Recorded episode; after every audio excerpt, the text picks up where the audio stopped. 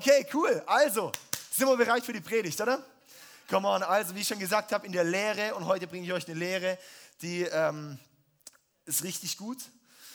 Darum schreibt mit, äh, weil sonst wird es eh weg sein. Und wenn du sagst, du möchtest was mitnehmen, dann schreib's auf. Ja? Ich fand es so cool, auf der Conference hat irgendeiner von den Predigern gesagt, hat gesagt, hey, nenn, ich weiß gar nicht, was bei der Conference war, genau, nenn mir die fünf letzten, so, so fast die fünf letzten Predigten zusammen, die du gehört hast.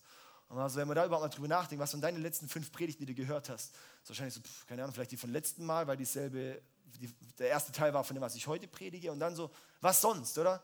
Und wenn wir dann irgendwie so zwei, drei, vier, fünf Gedanken vielleicht noch zusammenbringen, und dann hat er gesagt, und jetzt nenn mir fünf Personen, die dein Leben verändert haben, oder die Einfluss auf dein Leben hatten, und die kann man sofort nennen. Und das ist eben auch wieder so, so die Lehre ist wichtig, aber die Gemeinschaft ist, sehe ich, wichtiger. Ja? Weil dort passiert die Veränderung, da drin passiert es. Ja? Okay, come on, dann bete ich. Halleluja. Vater, ich danke dir mega für diesen Morgen und ich danke dir so sehr für deine Gegenwart. Und Heiliger Geist, ich sage jetzt auch, du bist willkommen hier. Komm du hier und komm du mit deiner Wahrheit. Komm du wirklich auch, was wir gesehen haben, wenn du, wenn du, wenn du gekommen bist und die, und die Herzen berührt hast und die Herzen verändert hast und mit deinem Feuer kamst, dass da, dass da Menschen nicht mehr dieselben waren. Dass da die ängstlichen Jünger plötzlich die furchtlosen Jünger wurden die furchtlosen Apostel, die die Welt verändert haben. Dass dann die, die Christenheit äh, losgetreten wurde und es ist einfach unglaublich, was daraus entstanden ist. Vater, ich bete, dass wir heute Morgen da auch ein Stückchen davon erleben. Und wir sind gespannt, was du offenbarst. Amen. Amen. Heute gehe ich in Teil 2 von die Namen Gottes. Ich habe letzte Woche angefangen über die Namen Gottes und heute geht es in den Teil 2 über die Namen Gottes. Ähm, kurz, also wir sind in der Serie How I Met My Father, wie ich meinen Vater, wie ich Gott kennengelernt habe. Ja, weil Gott gibt Vater, Sohn, Heiliger Geist. Die drei zusammen gibt Gott. Vater, Sohn, Heiliger Geist. Das gibt Gott. Und das Ding ist, die hängen alle zusammen. Darum ist die Dreieinigkeit. Und äh, ich sehe es als sehr, sehr wichtig, dass wir sehen, wer unser Vater ist, weil von ihm aus gehen die ganzen anderen Dinge. Von ihm aus geht der Sohn und von ihm aus geht der Heilige Geist. Und da schauen wir heute rein und seid mal gespannt, wie kann man an Pfingsten über den Vater predigen, aber euch wird es nachher wegblasen. Ja? Darum seid gespannt, bleibt bei mir, wenn ihr nicht, ähm, nicht äh, mitkommt, dann ähm, schreibt mit, dann kommt man besser mit. Genau. Also Rückblick, letzte Woche hatten wir den ersten Gottesnamen, die, wo sich Gott offenbart hat. Es war Elohim. Genau, Elohim. Wow. Hammer gut. Elohim, das war das, was Gott ganz direkt am Anfang nennt. Erster Vers in der Bibel. Am Anfang schuf Gott Himmel und Erde, oder? Am Anfang schuf Gott. Und dieses Gott ist Gott Elohim. Und zwar ist es, warum wir den Namen Gottes anschauen, weil der Namen offenbaren etwas von Gott. Gott hat sehr, sehr, sehr viele Namen, die er sich selber gibt in der Bibel. Warum? Weil jeder Name ähm, präsentiert eine Facette, präsentiert einen Teil von ihm und die Gesamtheit gibt, es soll uns ein Bild geben, wer dieser Gott ist. Der erste ist Elohim. Elohim ist im Zusammenhang mit der Schöpfung, mit Engeln, mit den Taten Gottes, sozusagen mit den Taten. Und so haben viele von uns einen Bezug zu Gott. Wir sehen häufig die Taten Gottes. Wir sehen, okay, irgendwie die Welt muss geschaffen worden sein durch Gott. Es gibt viele Christen, die, die sich Christen nennen auch, und die glauben an, die glauben an Gott aber sie vertrauen nicht Gott. Und dieser Glaube an Gott, sozusagen dieses Bewusstsein, es gibt Gott, das ist der Elohim-Glaube, sage ich mal. Ist dieses, Ding, die Taten zu sehen, die Taten Gottes zu sehen. Und das ist wichtig, das ist sehr, sehr wichtig, den zu sehen. Aber nur den Elohim zu glauben, hat keine Auswirkungen auf dein Leben. Und wenn du sagst, Gott hat keine Auswirkungen auf dein Leben, dann herzlich willkommen beim Elohim-Glaube. Ja? Weil dann hast du keinen Encounter, keine Begegnung mit ihm gehabt. Dann ist nicht die Beziehung in erster Linie da. Vielleicht sagst du, ich habe eine Beziehung, ich habe mich ja mal bekehrt. Das heißt aber nicht gleich, dass du eine Beziehung hast. Eine Beziehung baut man auf. Ja? Und die Sache ist, die Beziehung, die finden wir im zweiten Namen, wie Gott sich offenbart, in 1. Mose Kapitel 2 ab Vers 7. Und dort kommt es erstmal vor, wie heißt der Name? Jahwe. Jahwe, J-H-W-H, Jehova.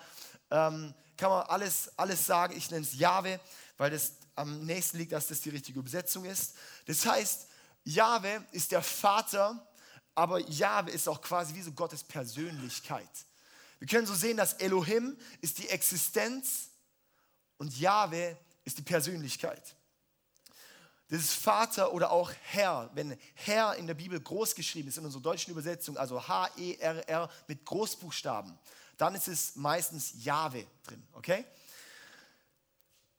Es wird nämlich bei uns meistens nicht als Jahwe übersetzt. In einer Übersetzung wird es als Jahwe übersetzt, das ist die neue evangelistische Übersetzung, die NEÜ. Da wird es als Jahwe und El Shaddai und so weiter übersetzt, die Namen. Und bei Jahwe wollte ich heute noch ein bisschen tiefer reinschauen. Ich habe letzte Woche nur kurz angekratzt und da gehen wir heute noch ein bisschen rein, was Jahwe heißt. Und zwar Jahwe ist der, der ich bin. Ja, so, und ich möchte diese Stelle kurz anschauen. Da haben wir hier so, wow, ich bin. Und zwar diese Galaxie, die da im Hintergrund ist, die hat eine Bedeutung. Jahwe ist, steht so für, für, für zum einen Beziehung, die Liebe,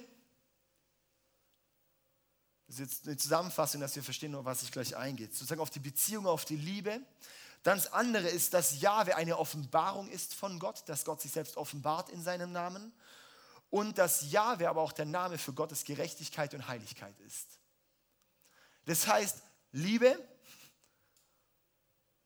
und Beziehung und dann auf der anderen Seite aber auch die Heiligkeit und Gerechtigkeit. Das Witzige ist, das kriegen wir oft nicht so zusammen. Wie passt es? Der Vater, der liebt und der Gott der so heilig ist, dass er Böses bestrafen muss. Und eigentlich ist, und, und genau das ist in Jahwe verbunden, okay? Also wir schauen jetzt mal rein in 2. Mose Kapitel 3, Vers 13. Da heißt es, Mose sprach zu Gott. Da begegnet gerade Gott im brennenden Dornbusch Mose. Mose sprach zu Gott, siehe, wenn ich zu den Israeliten komme und spreche zu ihnen, der Gott eurer Väter hat mich zu euch gesandt. Und sie sagen mir, wie ist sein Name? Was soll ich ihnen sagen? Und Gott sprach zu Mose, ich werde sein, der ich sein werde, beziehungsweise ich bin. Jetzt in jeder Übersetzung, die übersetzen das anders, weil wir können es im Deutschen nicht übersetzen. Ich bin. Und so sprach, so sollst du zu den Israeliten sagen. Äh, und, und sprach, so sollst du zu den Israeliten sagen, ich werde sein, der hat mich zu euch gesandt. Denken wir, okay, das ist ganz komisch. Sein, dieses Sein ist die, die, die allumfassende Form von Sein, von Ich Bin. Und darum ist der Ich Bin, kann man gerade nochmal diese schöne Folie hier reinmachen, die Ich Bin. Jahwe ist der Ich Bin. Und zwar, Mose sagt zu Gott, Elo, er sagt zu Gott, Mose sprach zu Gott, wie soll ich euch, dich den Israeliten vorstellen? Er sagt zu Elohim. Und dann sagt Gott, was das Jahwe heißt. Und stellt er sich damit die erste vollkommene Offenbarung, die er über sich selbst gibt in der Bibel. Wo er sagt, schau, dieser Ich Bin, dieser Jahwe, dieser Ich Bin. Das heißt, der einzige Ich Bin, so das Sein, das ewige Form von Sein ist so dieses Ich Bin ewig. Ich bin der Anfang, das Ende, das Mitte, die Zukunft, die Vergangenheit. Ich bin alles. Was es vielmehr heißt, ist, ich bin Liebe. Ich bin Leben. Ich bin, so dieses Sein, das ist so wie diese Ich bin Doppelpunkt und eine ewige Liste. Das heißt, ich bin. Ich bin Liebe, Gnade, Gerechtigkeit, Barmherzigkeit, Heiligkeit. Punkt, Punkt, Punkt, Punkt, Punkt. Kann man ewig weiterführen. Das ist das Ich bin. Ich bin. Und dann ist alles drin. Das ist die, die, die, die, die Offenbarung, die Existenz, die, die Persönlichkeit von Gott ist im Ich bin, in Jahwe. Und das Krasse ist, so dieses alles in allem bin ich. Das sagt Gott. Alles in allem bin ich. Das ist ziemlich groß, das können wir gar nicht greifen, darum unsere schöne Galaxie da im Hintergrund. Alles in allem bin ich. Ja, sozusagen, ich lebe als Mensch, oder du lebst als Mensch. Aber Gott lebt nicht, er ist Leben. Gott lebt nicht, Gott ist Leben. Könnt ihr es ein bisschen theoretisch, aber könnt ihr es ein bisschen nachvollziehen. Ja, so das ist so diese Kraft, die da drin steckt, so diese, diese ewige Liste, dieses Ich bin, dieses Sein. Und es ist unglaublich kraftvoll. Und dann haben wir Jahwe, habe ich gerade auch angekündigt, ist die Gerechtigkeit oder die Heiligkeit. Da haben wir hier unser Gold. Wow, eine Golddings da, die Heiligkeit. Und da schauen wir eine weitere Stelle rein. 2. Mose 33, Vers 18 bis 20. Da sagte Mose, auch wieder Mose, so krass, oder das? Immer Mose beim Jahwe. Sehr, sehr spannend. Da schauen wir, haben wir noch weiter. Warum immer Mose? Warum gibt es da keine Stellen vorher? Warum erst bei Mose? Komisch, oder? Hm. Also, Er sagte, also Mose sagte zu Gott, lass mich doch deine Herrlichkeit sehen. Und Gott antwortete, ich werde all meine Güte an deinem Angesicht vorübergehen lassen und den Namen Jahwe vor dir ausrufen. Ich werde gnädig sein, wem ich gnädig bin, und mich erbarmen, über wen ich mich erbarme. Dann sprach er, du kannst es nicht ertragen, mein Angesicht zu sehen, denn kein Mensch kann mich sehen und am Leben bleiben. Das ist der Jahwe. Mose sagt, zeig mir deine Herrlichkeit. Ich möchte dich sehen. Und es ist so krass und es ist auch ein Gebet, wo ich auch ermutigen möchte, lass uns das beten. Gott, ich möchte deine Herrlichkeit sehen. Das, was ich so oft von der Celebration bete, ist, Gott, wir wollen deine Herrlichkeit sehen. Also ich gehe dafür, dass ich irgendwann in meinem Leben werde ich mal eine Begegnung mit Gott haben. Dafür gehe ich. So eine, so eine, so eine sehr starke noch. Nicht nur akustisch, nicht nur gefühlsmäßig, nicht nur vom Bewusstsein von Gottes Gegenwart, sondern wirklich bin ich der Überzeugung. Aber wisst ihr was, was hier so krass drin ist? Diese Herrlichkeit und Heiligkeit, das ist der Jahwe. Wo Gott sagt, hey, schau mal, du, kein Mensch kann mich sehen und am Leben bleiben, weil ich so heilig bin. Gott ist so unglaublich heilig. Das ist derselbe Jahwe, der sagt, schau mal, ich bin. Das ist derselbe Jahwe, der der Vater ist. So krass, oder? Was da alles in diesem Namen steckt. Ich möchte ein bisschen Spannungsbogen aufstellen, der dann, bam, den darf ich noch nicht auflösen. Das Wort, das eigentlich Gott am allerbesten oder diesen Jahwe am allerbesten beschreibt, ist heilig. Weil denn heilig ist sehr viel dann eben einfach zusammengefasst. In heilig, weil heilig ist Liebe.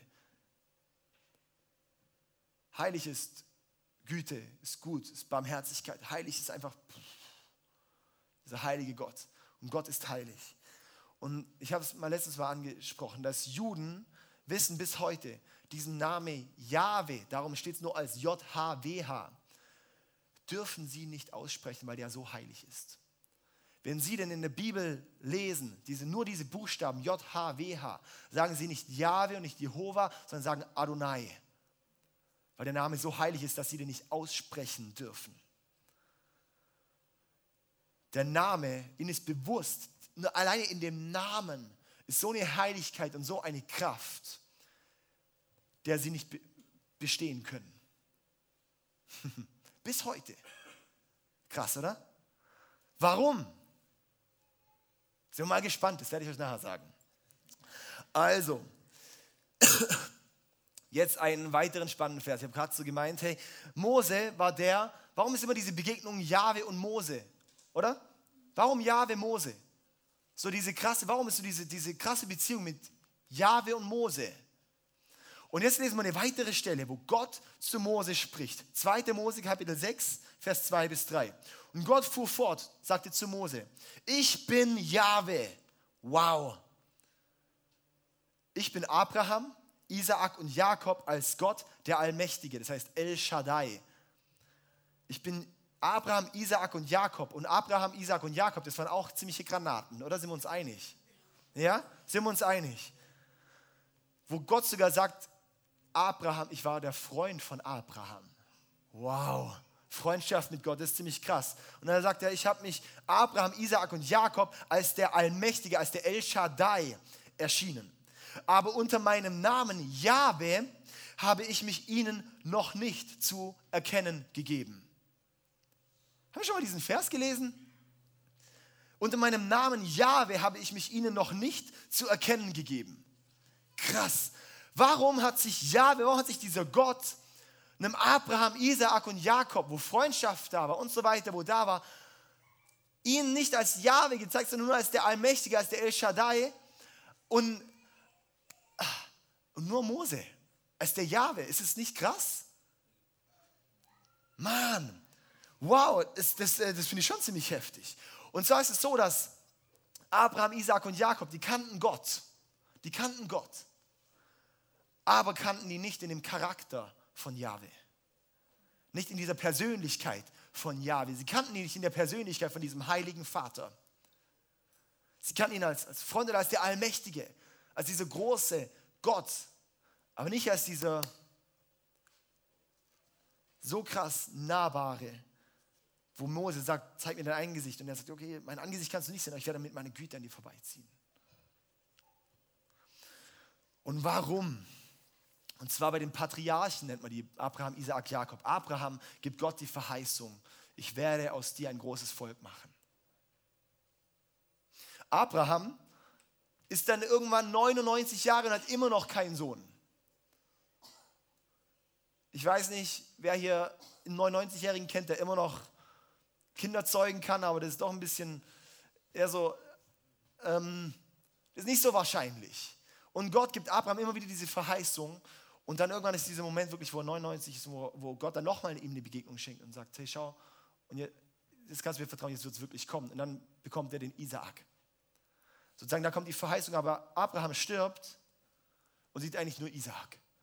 Wow, krass, so viel Nachkommen wie Sand am Meer, hm, äh, oder wie Sterne am Himmel. Er hat es nicht gesehen.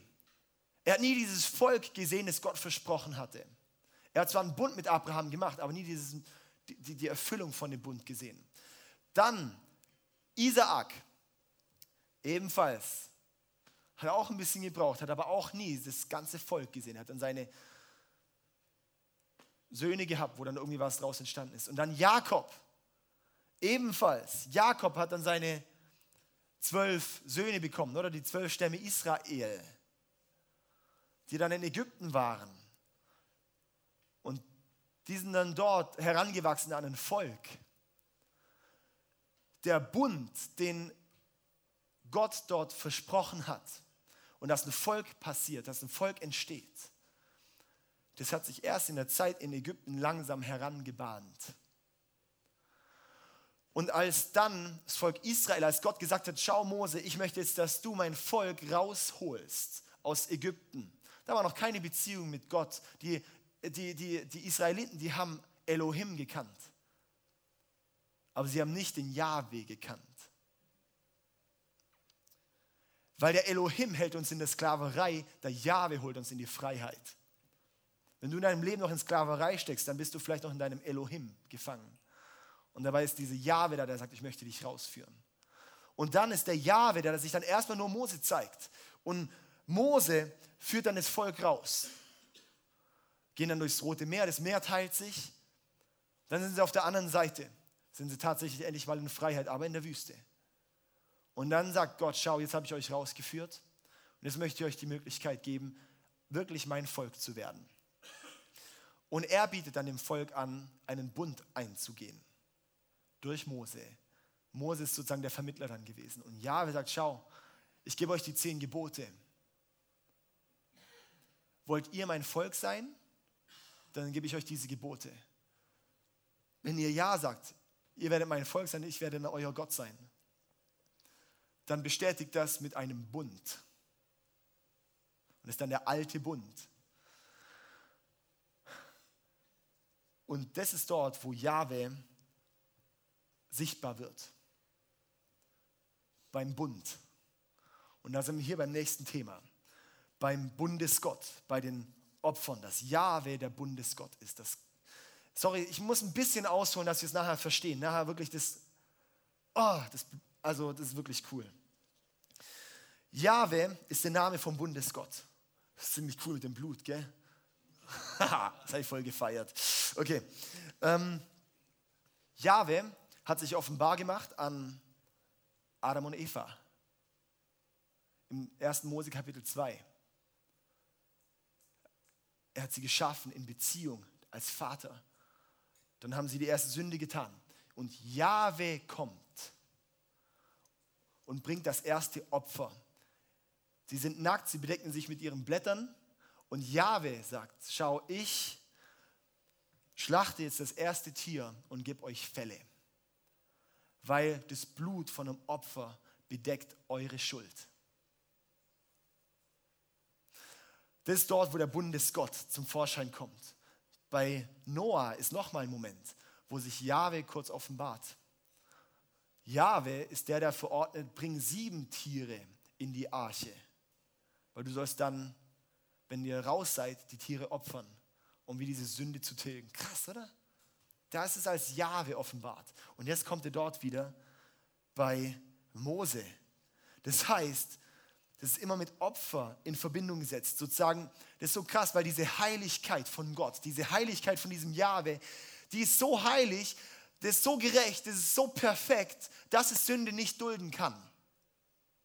Der ist so krass, der ist dieser Vater auf der einen Seite, der er sein möchte, aber der kann er nur sein, wenn Heiligkeit auch herrscht. Weil er ist in sich ja kein Widerspruch. Er muss ja in sich selbst treu sein, er muss ja gerecht sein. Und darum muss er diese Sünde bestrafen. Darum sagt er auch, hey, schau mal, wenn ihr Volk Israel jetzt mein, mein Jahwe, wenn ich euer Jahwe sein soll, dann braucht es, dass ihr jetzt auch diese Gebote habt. Und wo ihr, und, und dann ist eben das Coole. Und dann kommt der dritte, zweite Mose-Buch, ist komplett sozusagen der Auszug aus Ägypten und dann die zehn Gebote Übergabe. Und dritte Mose, Levitikus, ist da, wo die ganzen Opfergesetze, die ganzen Gesetze reinkommen. Das Buch 3. Mose ist das Buch, die allermeisten Vorkommnisse von Jahwe hat in der Bibel. Krass, oder? Im Buch, wo die meisten, die ganzen Opfer erklärt werden, da zeigt sich Jahwe. Und das finde ich schon ziemlich stark. Das finde ich schon ziemlich krass, weil es da auch wieder zeigt, hey, schau mal, Jahwe, dieser heilige Vater, dieser geniale Vater, dieser, wow, dieser Nahbare, dieser, der für die Beziehung und Liebe steht, der ist aber auch so heilig und dass er dann eben braucht, da muss es Opfer geben. Da muss es Opfer geben, aber erst wenn es Opfer gibt, dann kann er wieder dieser Vater werden für uns. Weil es diese Heiligkeit braucht, weil es sein Anliegen ist, dass wir sein Volk sind. Weil wenn er in Beziehung lebt, wenn er nah mit uns lebt, dann kann es nur in Heiligkeit gehen. So dieser Elohim, das geht auch so, wenn die Menschen auch irgendwie komisch leben. Der El Shaddai, der Allmächtige, das geht auch so, wenn die Leute ein bisschen komisch leben. Aber der Vater, dieser Heilige, das geht nur, wenn bei uns auch Heiligkeit kommt. Und dort, warum kann das Volk Israel, die Juden bis heute, nicht Jahwe aussprechen? Weil sie diese Heiligkeit immer noch nicht gewachsen sind. Weil sie diesen Jesus nicht kennen. Darum dürfen sie Jahwe nicht aussprechen weil sie sind immer noch nicht heilig genug, um vor Gott zu kommen. Und darum ist Jesus, haben wir hier das dritte, Jesus wurde offenbart. Sozusagen, Jahwe ist die Offenbarung in Jesus. Und das Spannende ist von den Wortstudien her, auch das JHWH, Jahwe, das ist auch das Yeshua. Da sind dieselben Buchstaben drin wie im Jahwe. Das ist einfach so spannend. Die Sprache Hebräisch ist so spannend, dass das so zusammenbringt. Das finde ich, oh, das liebe ich so. Und das heißt, das Blut von Jesus dass Jesus ans Kreuz gegangen ist, das gibt uns für ein, für alle Mal die Möglichkeit, mit diesem Jahwe zu leben. Mit diesem heiligen Gott, der dann plötzlich unser Vater wird. Das Blut von Jesus.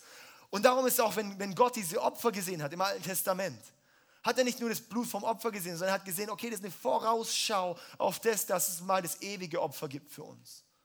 Dass da mal Blut vergossen wird am Kreuz, das euch dann verbindet. Ein Bund musste immer mit Blutvergießen zusammenhängen. Darum ist der Ehebund in der Bibel Sex. Das ist dort, wo Blut fließt. Der erste Sex, oder? Da wird ein Bund geschlossen, da fließt Blut. Wenn das Jungfernhäutchen drin das ist der Bund, das ist der Ehebund.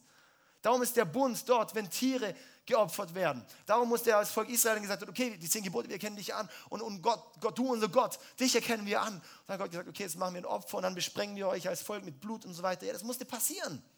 Das musste es geben und darum muss es, das war der alte Bund. Und jetzt der neue Bund ist das, was Jesus ans Kreuz gegangen ist und gesagt hat, schau, und jetzt ein für alle Mal bezahlt. Ein für alle Mal deine Schuld weggenommen. Ein für alle Mal, dass ihr jetzt mit dem Vater leben könnt, dass ihr jetzt Jahwe aussprechen dürft. Dass dieser krasse, heilige, unglaublich geniale Gott, dass der jetzt für euch so nahbar ist. Dass der jetzt für euch so, so, so berührbar ist. Und das ist eine Stelle, die liebe ich. Was ist 1. Korinther? Sorry, ich muss noch mal kurz schauen. Den habe ich jetzt nicht, ähm, aber der, der, kommt mir einfach gerade so. ähm,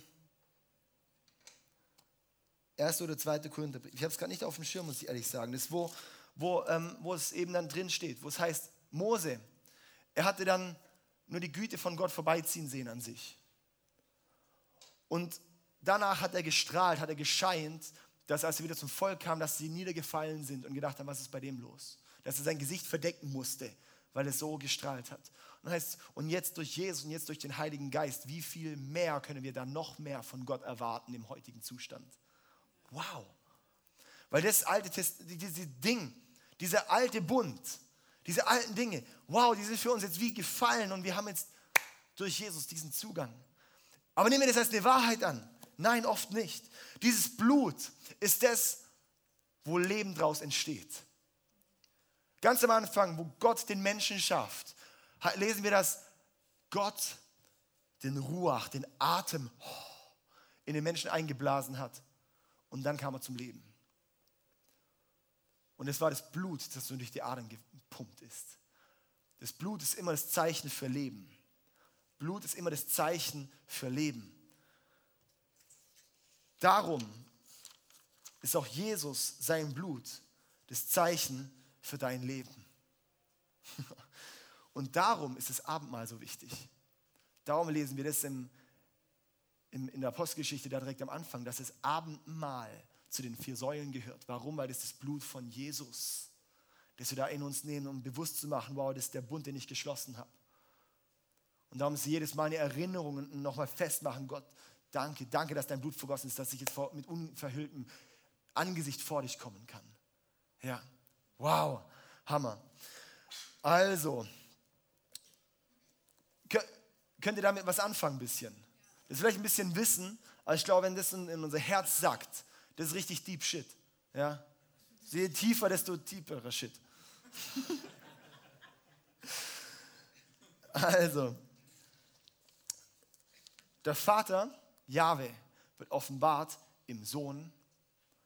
Und jetzt kommen wir noch zum letzten Teil und den bringe ich jetzt noch. Und zwar ist es der El Shaddai.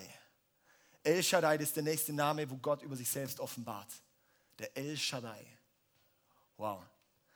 Da kommen 57 Mal in der Bibel vor der Name, über 30 Mal im Buch Hiob. Kann man sich auch vielleicht mal mit überlegen, warum gerade bei Hiob kommt der Allmächtige.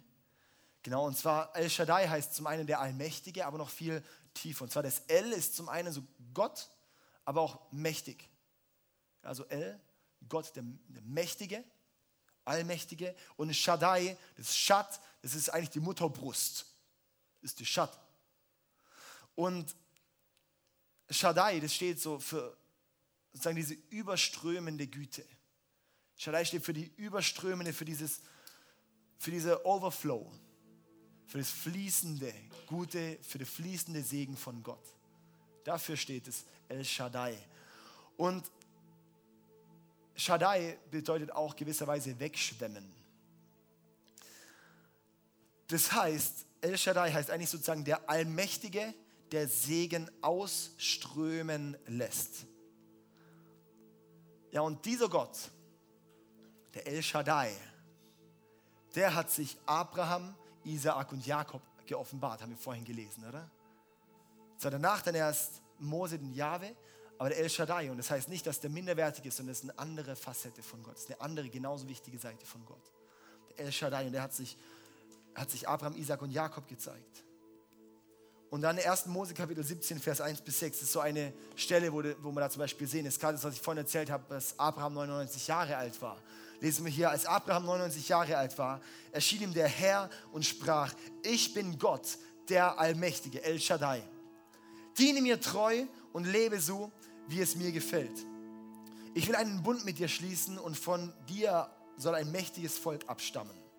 Daraufhin warf Abram, er hieß noch Abram, Abram. Daraufhin warf Abram sich zu Boden. Da sprach Gott zu ihm, dies ist mein Bund mit dir. Hat einen Bund mit Gott geschlossen, krass, hä? Er mit Abraham geschlossen.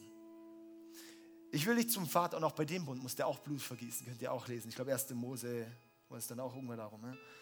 Ähm, dies ist mein Bund mit dir. Ich will dich zum Vater vieler Völker machen. Du sollst nicht mehr Abraham heißen, sondern Abraham.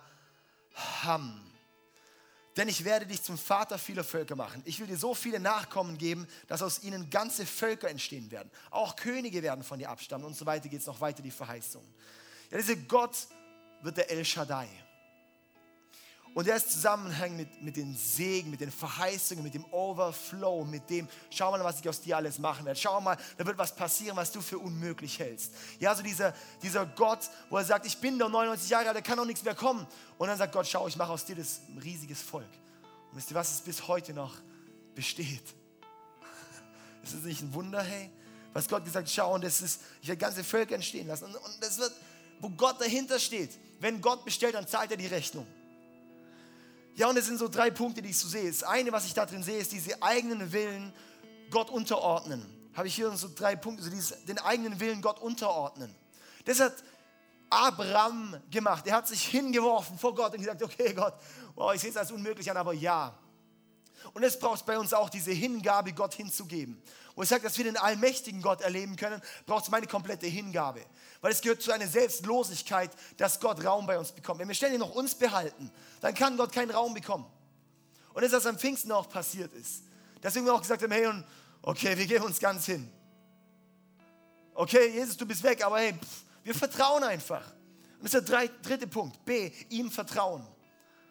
Dass wir Gott vertrauen, dass wir Gott vertrauen, wenn er sagt, vertrau mir, dann vertrauen wir auch. Wenn wir sagen, schau, da wird was passieren, dann vertrauen wir auch. Und dann der nächste Schritt ist, er haucht seinen Geist ein. Und jetzt, das Hebräische, das sage ich immer wieder, ist so eine, so eine Sprache, die ist nicht wie unser Denken, so ein Buchstabe ist halt einfach ein Buchstabe, sondern jeder Buchstabe hat eine tiefere Bedeutung.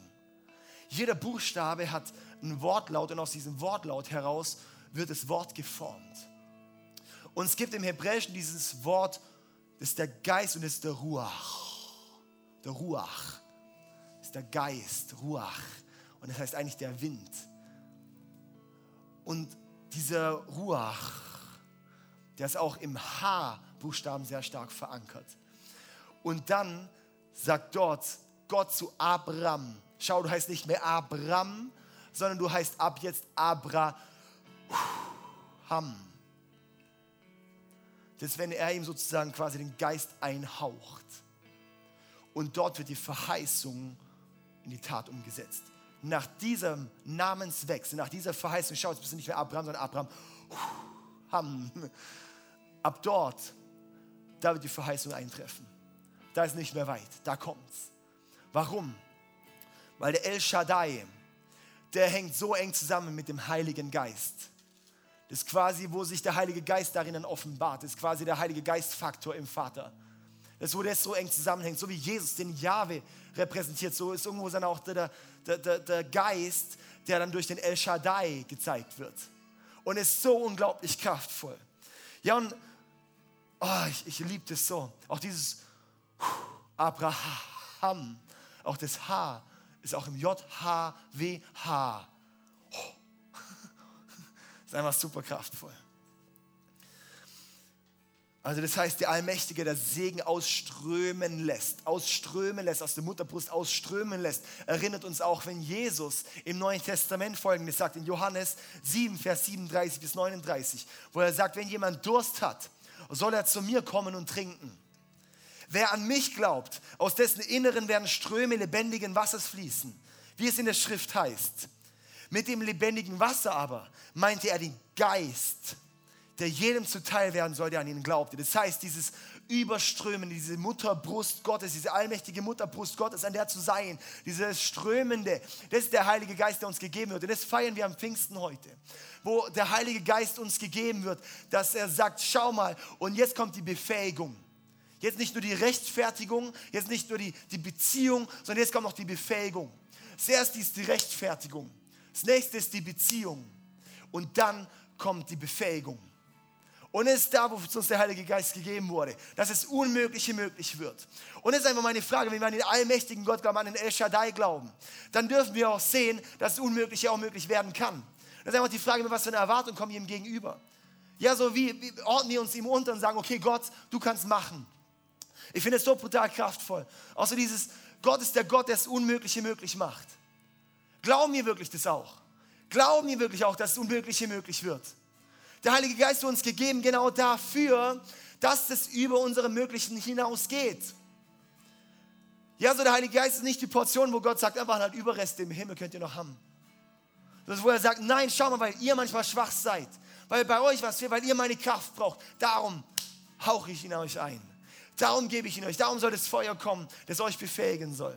Ja, das ist Pfingsten. Das ist dort, wo der Heilige Geist gekommen wurde. Und ich möchte einfach auch fragen, auch, so, auch, dich ermutigen, so wirklich auch von, von den drei Gottesnamen, die wir es auch so angeschaut haben, dem Elohim. Als erstes glaubst du an Gott. Das ist wichtig, dass wir über Gott auch seine Werke anerkennen.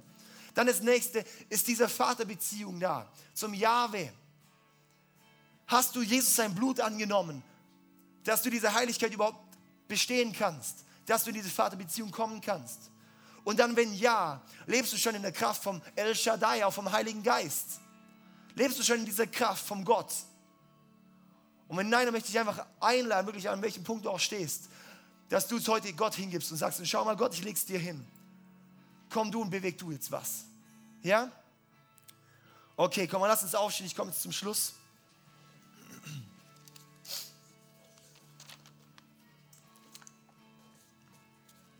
Ja, Vater, ich danke dir mega einfach für diesen, für diesen Pfingstmorgen.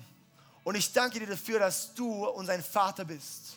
Ich danke dir, dass du aber so unglaublich heilig bist. Ich danke dir, dass du deinen Sohn geschickt hast, dass wir gerechtfertigt sein können vor dir. Ich danke dir, dass du mit deiner Liebe kommst. Und ich danke dir, dass du den Heiligen Geist geschickt hast. Und ich bete jetzt auch, dass du jetzt in diesem Moment, jeder an jeder Station, wo man jetzt gerade steht, dass du jetzt den nächsten Schritt einleitest. Vater, dass du dich offenbarst, entweder mit deinen Taten, dass wir erkennen, doch Gott, du bist gut. Ich glaube, auch viele sind hier drin, die an Gott glauben, aber nicht Gott glauben die dich nicht kennen. Und Vater, ich bete, dass jetzt ein Durchbruch kommt, dass jetzt ein Offenbarungsmoment kommt, dass du einfach kommst mit deinem Heiligen Geist und in, das Herz reinsprichst, mit deiner Gegenwart was freisetzt. In Jesu Namen. Heiliger Geist, komm jetzt hier mit deiner Gegenwart und erfülle du jeden Einzelnen jetzt. Wir wollen sehen, dass wirklich auch dein Geist kommt, dass die Gaben freigesetzt werden, die du verheißen hast. Dass keiner hier rausgeht ohne einen neuen Geschenk im Neuen nochmal was auszupacken, was du uns gegeben hast. Ich danke dir, Vater, dass du so ein unglaublich guter Vater bist. Ich danke dir, dass du so unglaublich gut und kraftvoll bist.